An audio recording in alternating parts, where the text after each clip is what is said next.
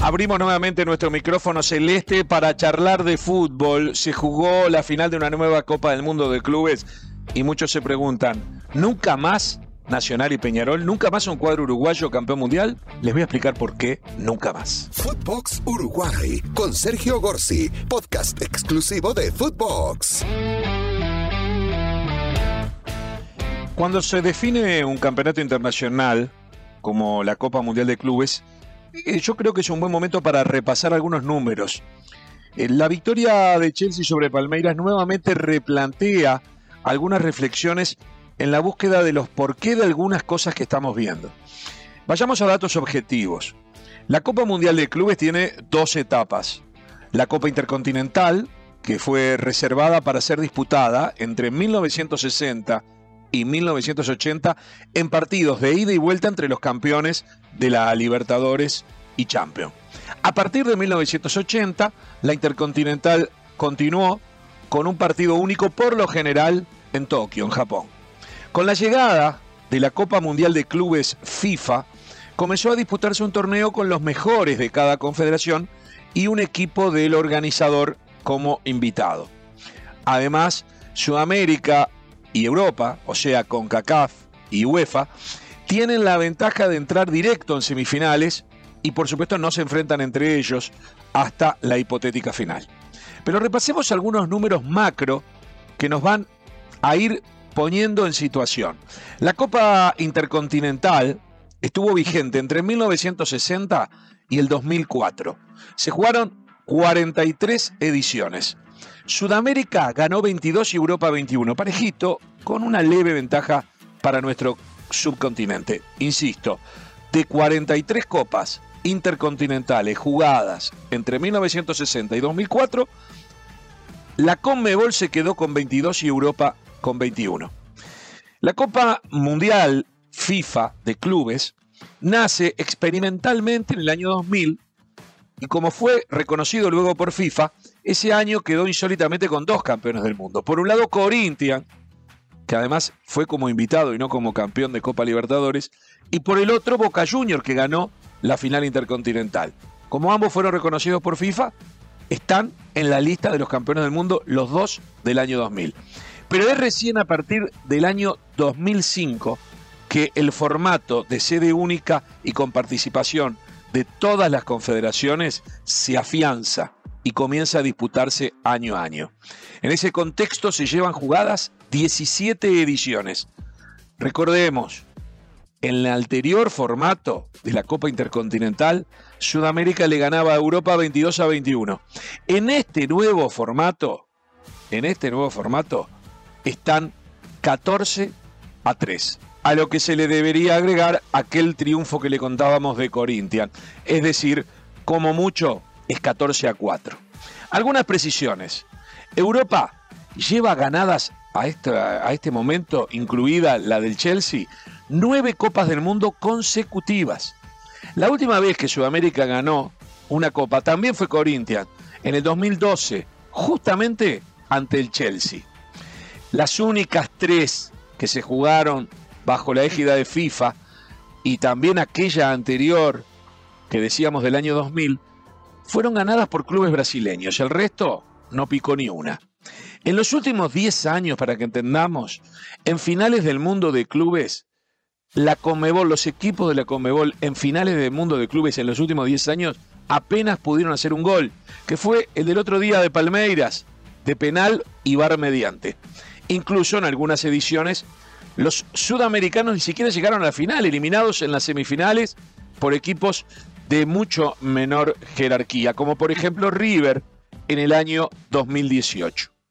Cuando terminó el ciclo de la Copa Intercontinental, los únicos tricampeones mundiales, hablo de la Copa Intercontinental 1960-2004, los únicos tricampeones mundiales eran cinco clubes. Atención, de Conmebol apenas tres.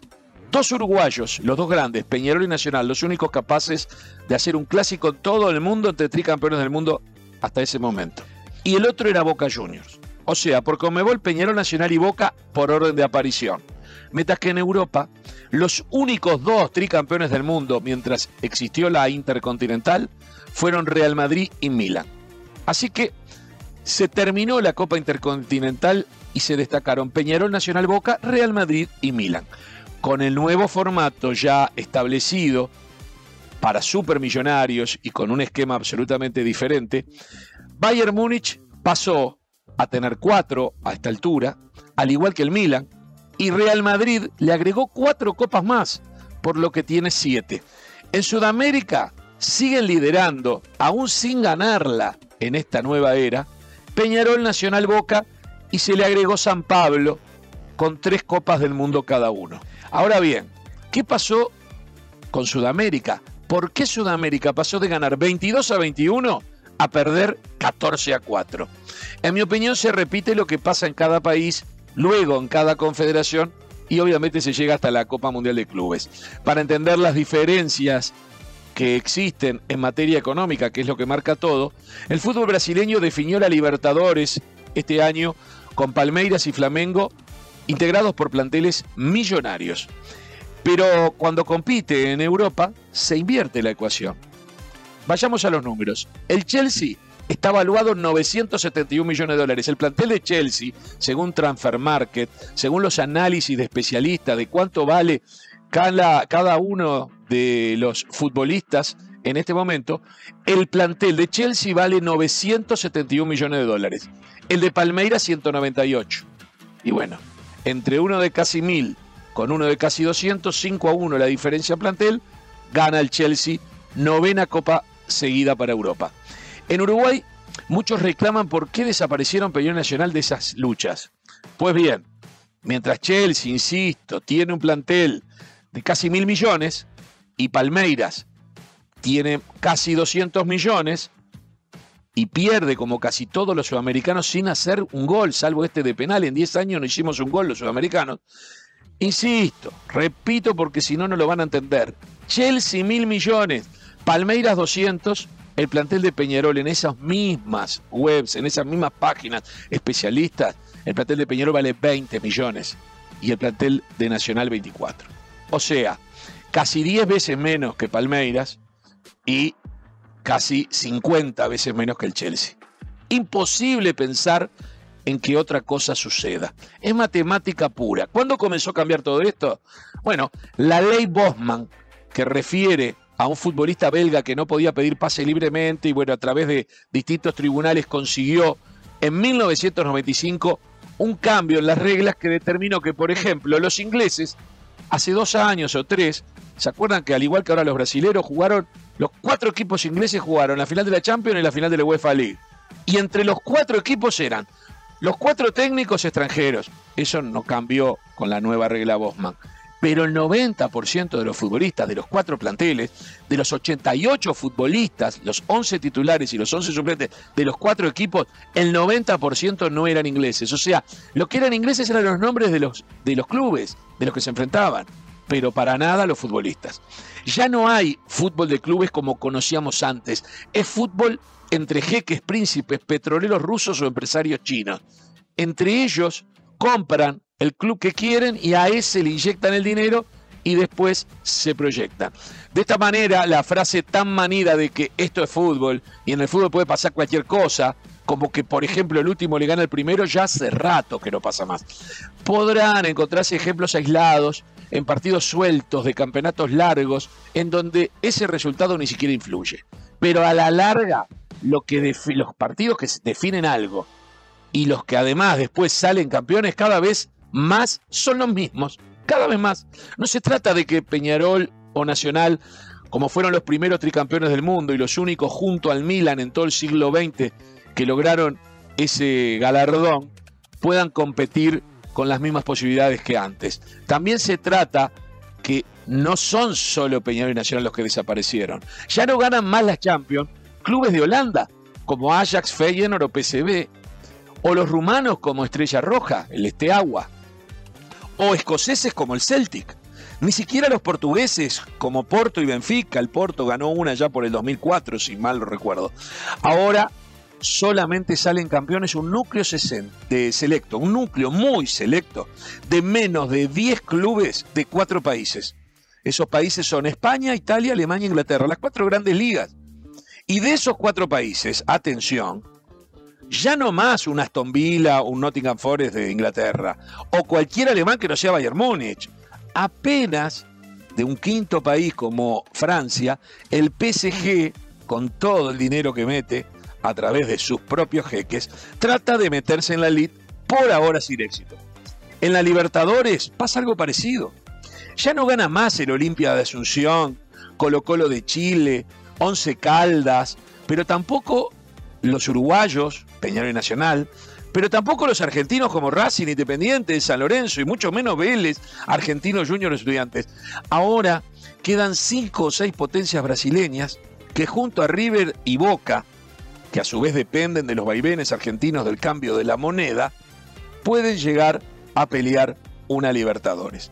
Los brasileños no es casual que fueron los cuatro clubes de las últimas dos finales de Sudamericana y Libertadores, las que se jugaron hace poco en el Estadio Centenario. Todos eran brasileños. Y luego ya sabemos lo que pasa. Van a Qatar o van a donde se juegue, a Abu Dhabi, a Dubái, Arabia Saudita a jugar la Copa Mundial de Clubes y no logran vencer al europeo que les toque enfrente, salvo alguna excepción que ya no pasa hace 10 años. En el fútbol puede pasar cualquier cosa, sí, pero tiene un límite. Hasta tres o cuatro e incluso cinco veces más de mayor valor de plantel, podés dar una sorpresa, concretar una hazaña, dar el batacazo.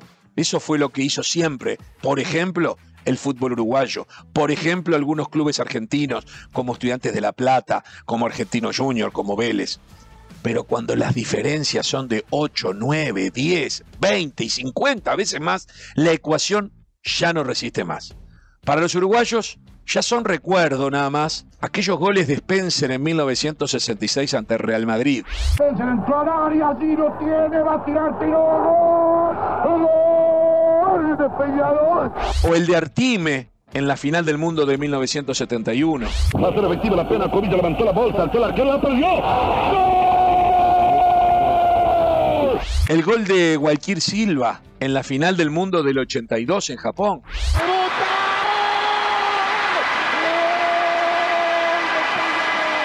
el del Vasco Tolaza, también en Japón para Nacional. ¡Cabezazo! E incluso el gol de Alzamendi para River, en el mismo Japón allá por el año 86. Para pelota había peligrosa, Alzamendi tiró, pegó en el palo, Alzamendi comenzó, gol, gol, gol, gol. Gol, gol, gol, gol, gol, gol. Alzamendi. Aquel River le ganó a la Estrella Roja de Belgrado al este agua, ya está. Ellos no van más. Y River tiene que poner mucho dinero para poder competir.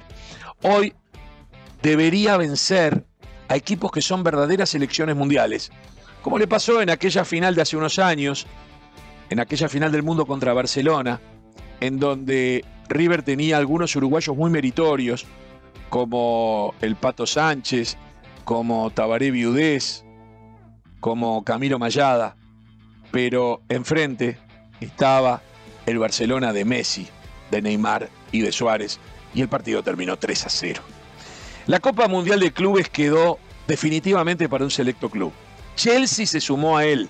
Ahora son 30 los clubes que a lo largo de la historia salieron campeones del mundo. Quiero que sepan que hay más de 300.000 clubes de fútbol en el mundo. Apenas 30 salieron campeones.